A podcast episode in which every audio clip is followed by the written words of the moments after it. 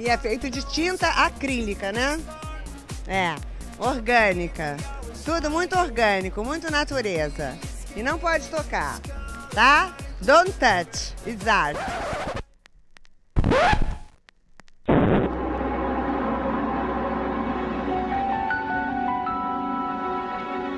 Onde é que eu tô? On- Onde é que eu tô? Será que eu estou na Lagoinha? Será que eu estou em algum canto deserto por aí, pelo Matagal? Fala, meu Deus. Eu estou, eu estou sem saber onde é que eu estou. Que, que rumo eu vou tomar da minha vida? Sem ninguém, só sempre sozinha. Poxa vida.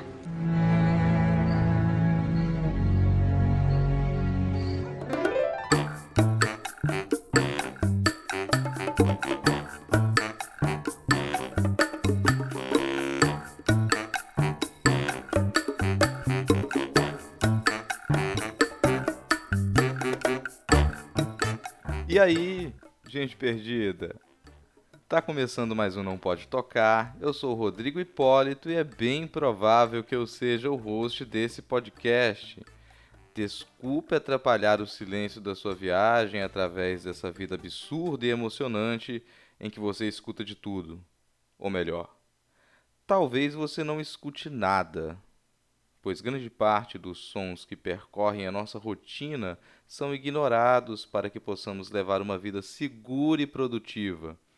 Logo, se você está fora da sua rotina, numa viagem não programada, se algum mal súbito lhe atingiu e você se encontra de cama e sofrendo, ou caso esteja no mesmo lugar, porém em outra dimensão, é aceitável que você escute toda a sorte de sons, agradáveis ou não.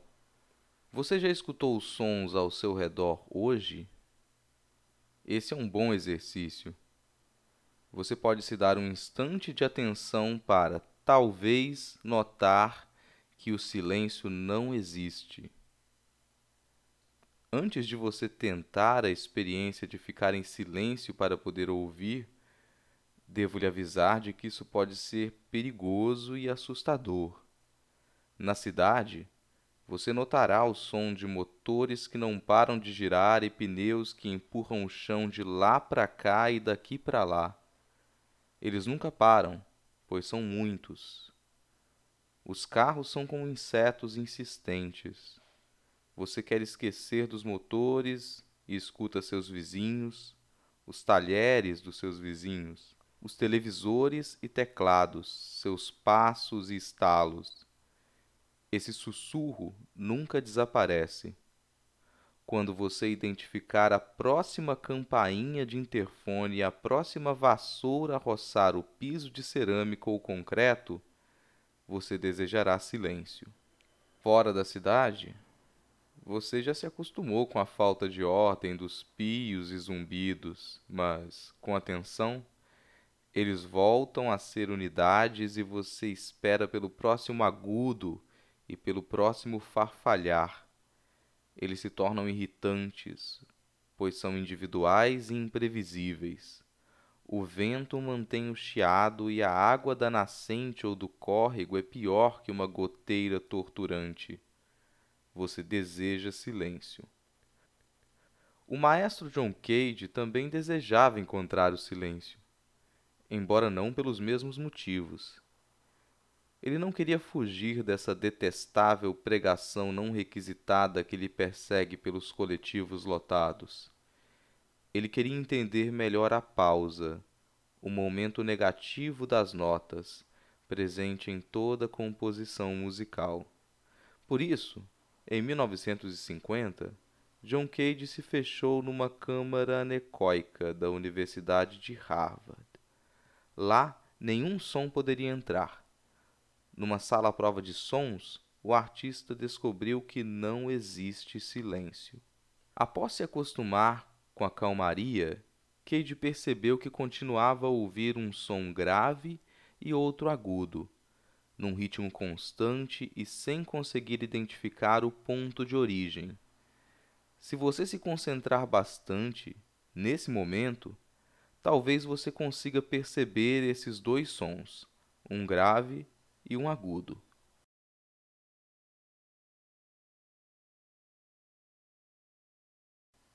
Isso significa que você não morreu, o que é um bom sinal para a maioria, mas isso também significa que você sempre terá a companhia dos sons do seu sistema circulatório e do seu sistema nervoso. Tape os ouvidos, fique parado e escute.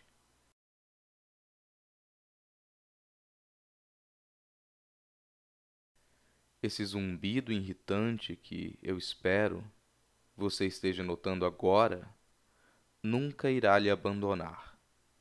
O silêncio não existe. E é com essa incômoda mensagem que nós podemos ir para os primeiros recados do programa.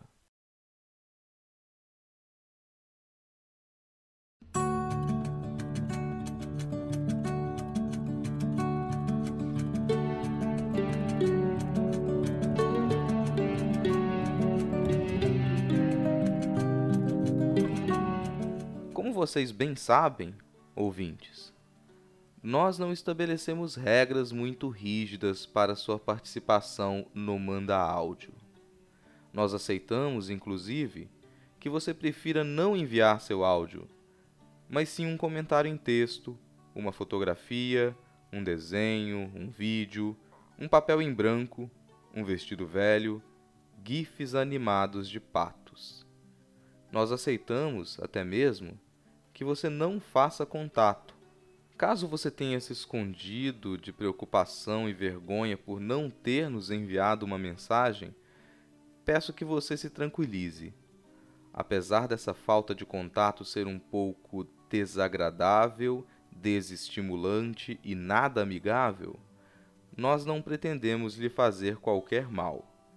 Mesmo que algo de ruim lhe aconteça, é quase certo que não fomos nós. Isso quer dizer que você não precisa ter receio. Uma das dúvidas que, aparentemente, tem inibido algumas pessoas de enviar mensagens para o programa diz respeito ao medo do reconhecimento ou do não reconhecimento. Uma dúvida sobre anonimato.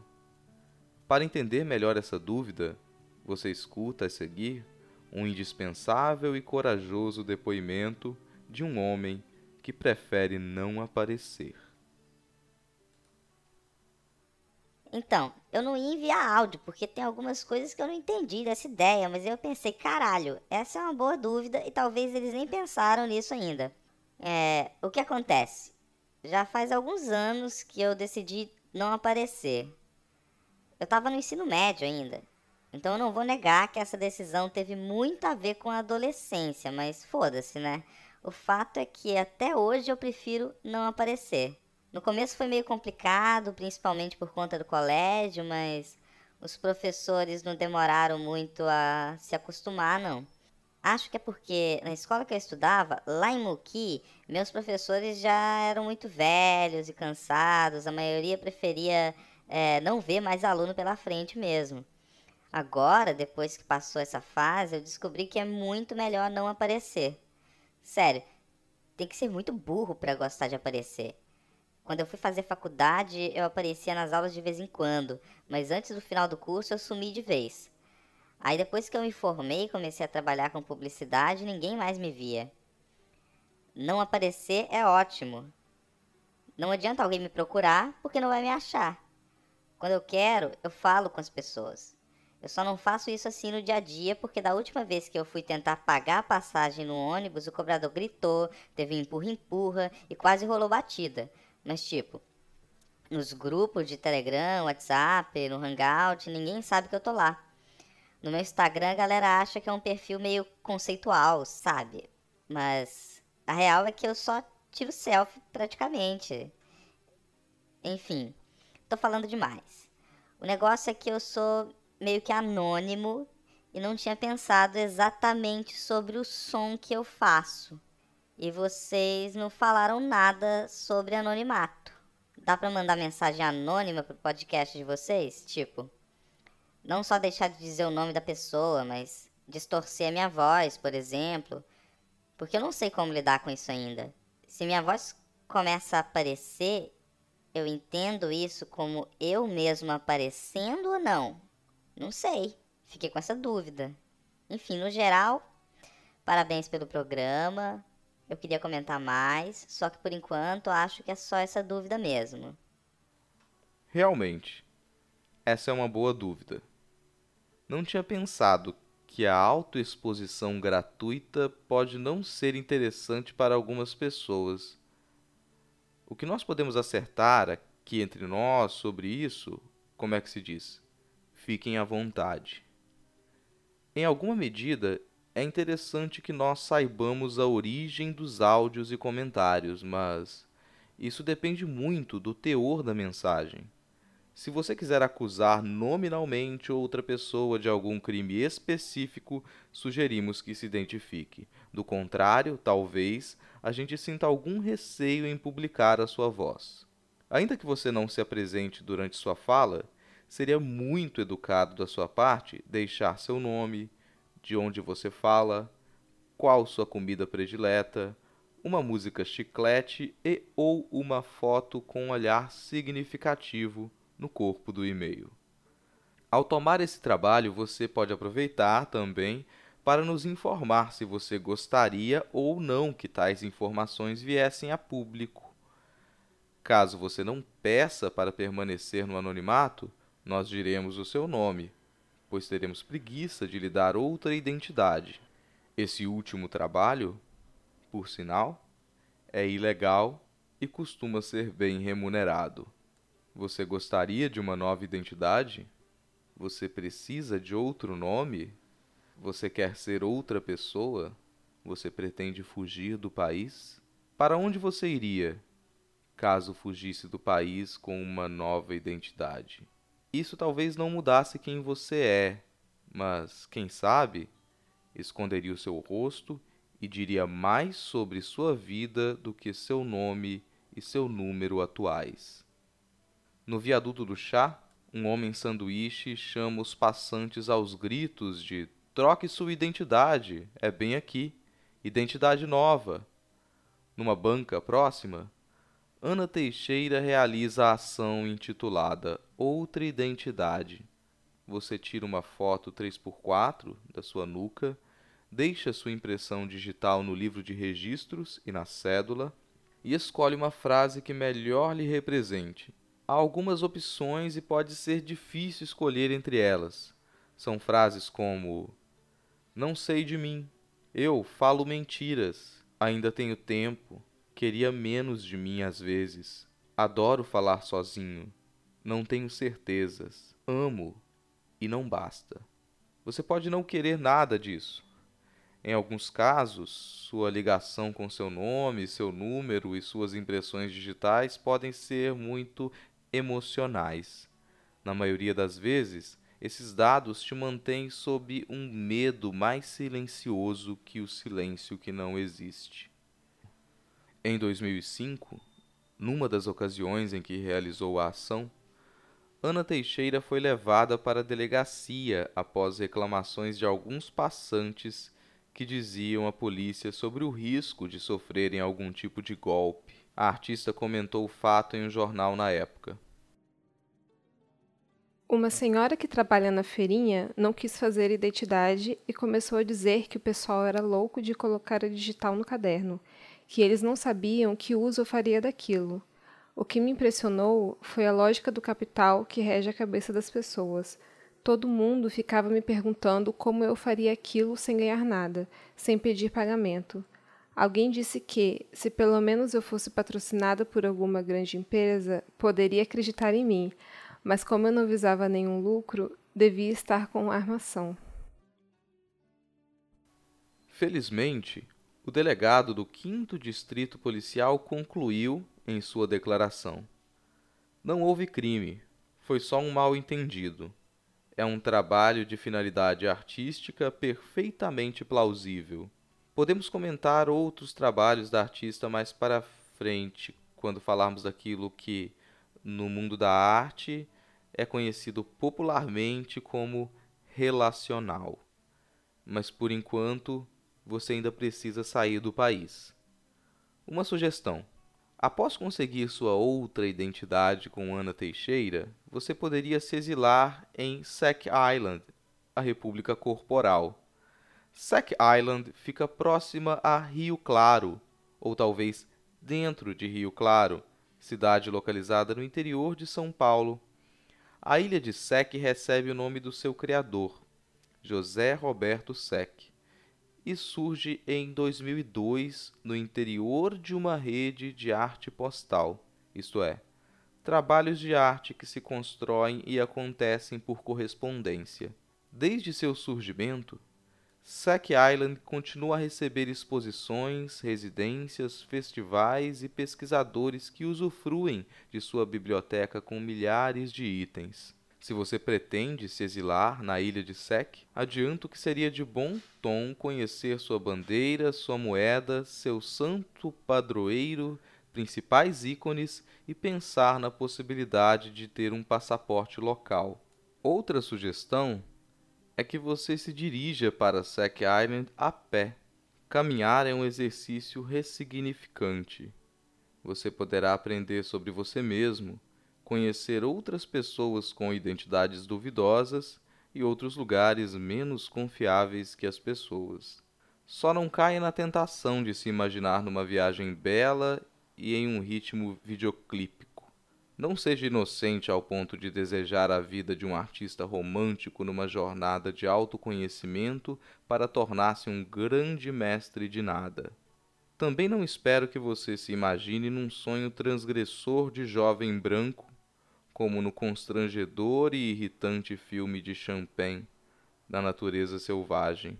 Como comenta a crítica e curadora américo-coreana Miwon Kwon, num texto chamado lugar errado, a vida nômade e o brilho de se dizer cosmopolita podem esconder a situação mais simples de ser alguém governado e obediente à lógica capitalista do movimento. Você pode estar inserido nessa lógica por se achar um empresário requisitado ou um artista desapegado que expõe em várias cidades e feiras, com fotos de vários cafés em aeroportos e abraçado com outros jovens trabalhadores nômades. Se assim for, não se esqueça de que você é apenas mais um trabalhador no excitado mercado do capital cultural. Em alguma medida, você sempre estará nessa posição, mas você não se reduz a isso. Pense na longa caminhada de Paulo Nazaré para o trabalho Notícias de América, de 2010. O artista foi, a pé e descalço, de Santa Luzia, perto de Belo Horizonte, até Nova York, nos Estados Unidos. Quando chegou à Grande Maçã, ele lavou os pés no rio Hudson para largar treze meses de poeira. Mais do que a amostra da qual o artista participou em solo norte-americano, ou que o livro, publicado no ano seguinte, nos interessam seus trabalhos feitos e sugeridos durante a caminhada. Trabalhos como Vendo minha imagem de homem exótico, Limpo seu banheiro por um preço camarada, ou Levo recados aos Estados Unidos da América. Quais lugares você encontrará na sua viagem que te permitirão se localizar no tempo, espaço e na vida? Quais lugares você encontrará que te farão se sentir mais desalocado do que em deslocamento? Estar em deslocamento talvez não lhe diga muito mais do que o cumprimento de uma função de ir de um ponto a outro. Estar desalocado pode lhe dizer algo sobre os lugares em que você gostaria de estar e aqueles em que você não gostaria. Os lugares que te expulsam e os que te acolhem os lugares em que você consente em estar sem a obrigação de permanecer. Voltemos ao texto de Milon Kwon. Ela faz uma comparação entre uma passagem de pós-modernismo à lógica cultural do capitalismo tardio, em que o crítico e pensador político Friedrich Jameson chora sobre sua experiência de não pertencimento e incompreensão do lugar, estabelecida pela arquitetura do átrio do Hotel Westin Bonaventura, em Los Angeles, com o enredo da peça Valparaíso, do ensaísta e dramaturgo Dom Delírio, que nos conta a experiência de uma personagem que pega um voo errado e, ao invés de ir para Valparaíso, no estado de Indiana, vai para Valparaíso, no Chile. No segundo caso, a personagem de Delírio é engolida pela imprensa norte-americana quando retorna ao seu país.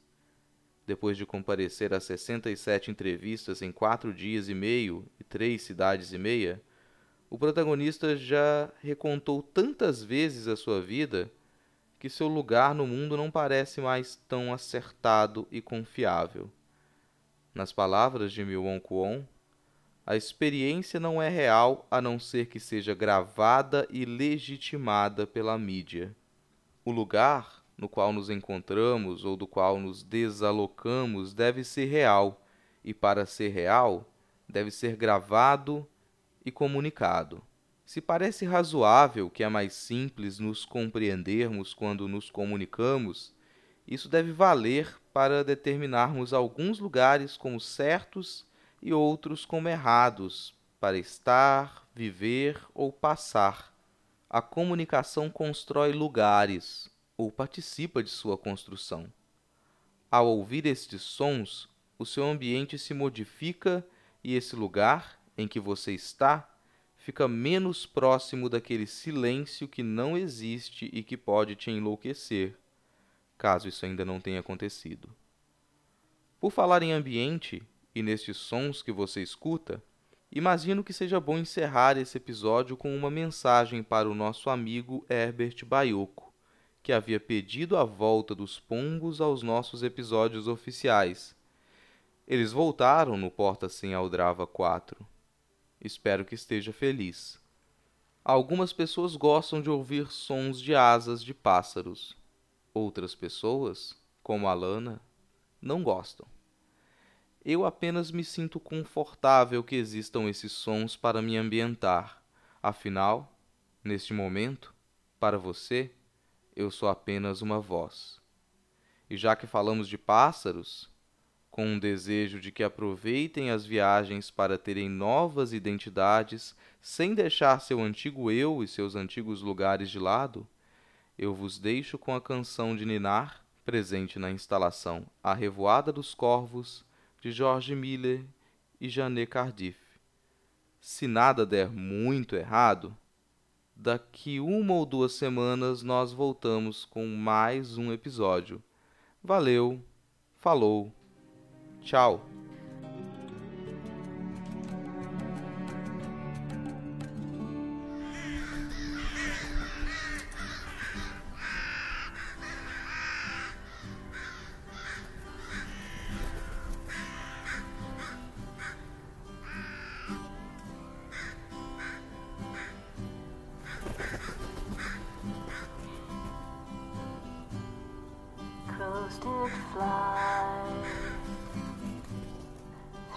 Sky. I hear their cries, strange lullaby. Close your eyes and try to sleep.